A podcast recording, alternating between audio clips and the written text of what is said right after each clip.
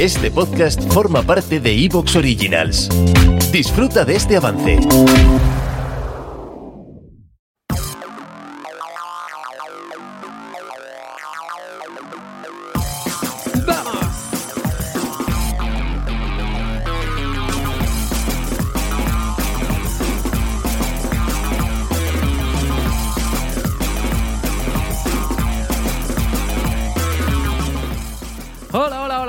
Bienvenidos una vez más al Friki. ¿Cómo estáis? ¿Qué tal? ¿Qué- Oye, ¿cómo va el verano?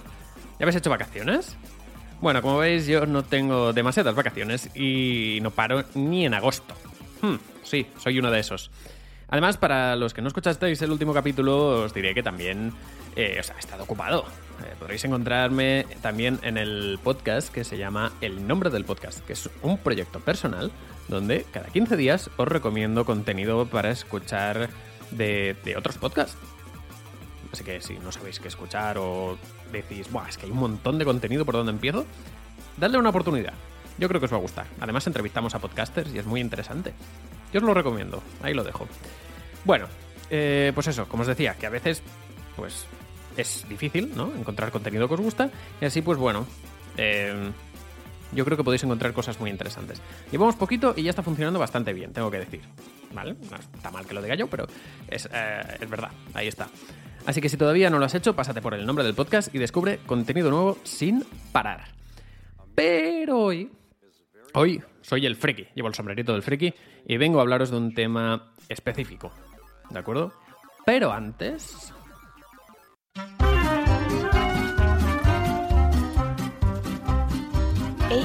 cultureta, ha llegado el momento de una noticia muy importante.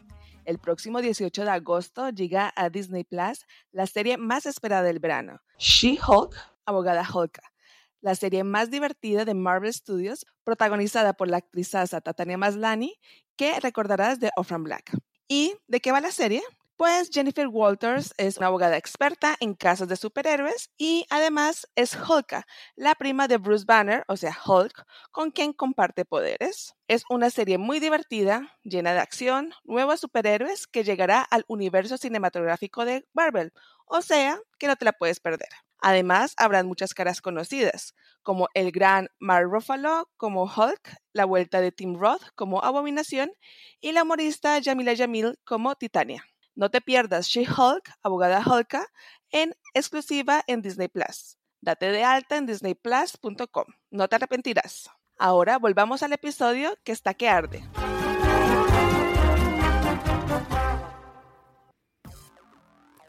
Ahora sí, volviendo al tema que nos ocupa, para los más cinéfilos seguro que ya os imagináis por dónde van los tiros viendo el, título de este capítulo. Si no sabes de qué estoy hablando, prepárate porque hoy nos metemos de lleno en una historia que ha marcado tanto el mundo de la literatura como el del cine. Y también como el de las series. Porque es el caso de hoy. Hoy, queridos frikis, hablaremos del personaje de Clarice Starling. Y concretamente de la serie de Amazon Prime titulada con su nombre, Clarice.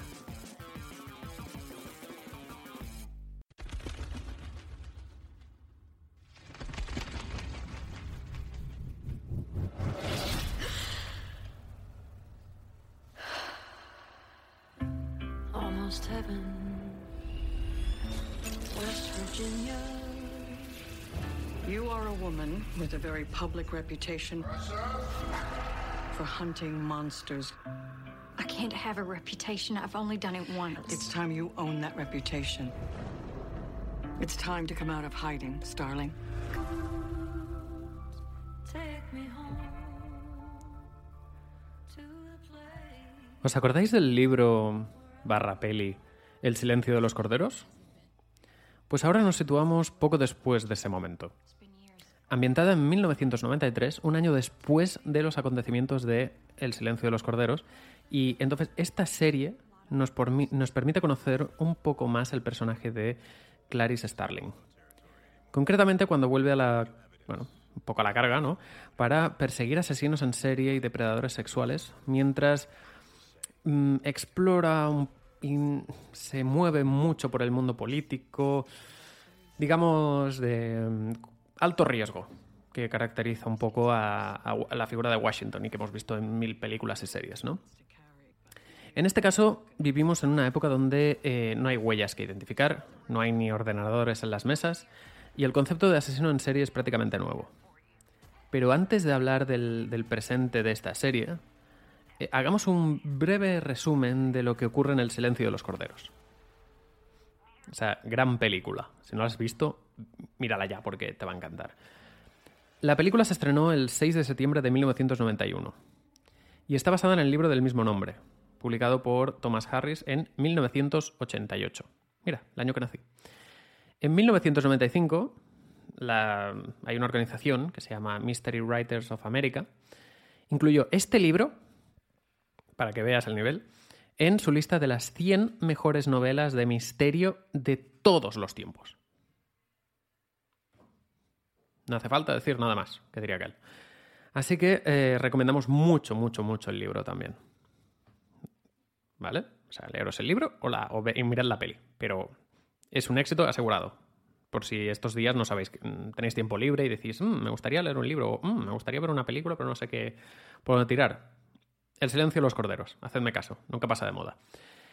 Eh, en ese momento Clarice es, eh, pues es una alumna de Cuántico, que es como la, la escuela del FBI, a que le piden que investigue la muerte de una serie de chicas que han sido asesinadas de una forma muy peculiar.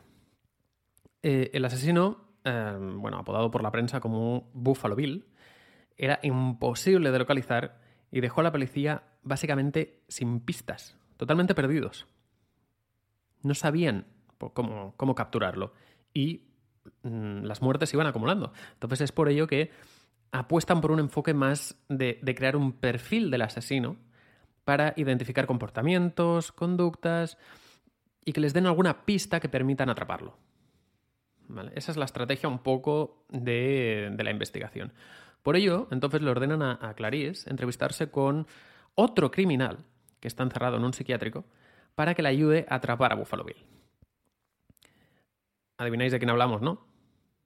Del mítico doctor Aníbal Lecter, un psiquiatra forense encerrado, nada, por un tema relacionado con el canibalismo. No es, no es siniestro ni, ni perturbador apenas, que va, que va. Además, bueno, lo interpreta el gran. En la película lo interpreta el gran Anthony Hopkins, que por ello ganó el Oscar, además. Mm, y ya os digo que esa mirada, esa voz, va a poner los pelos de punta, hacedme caso.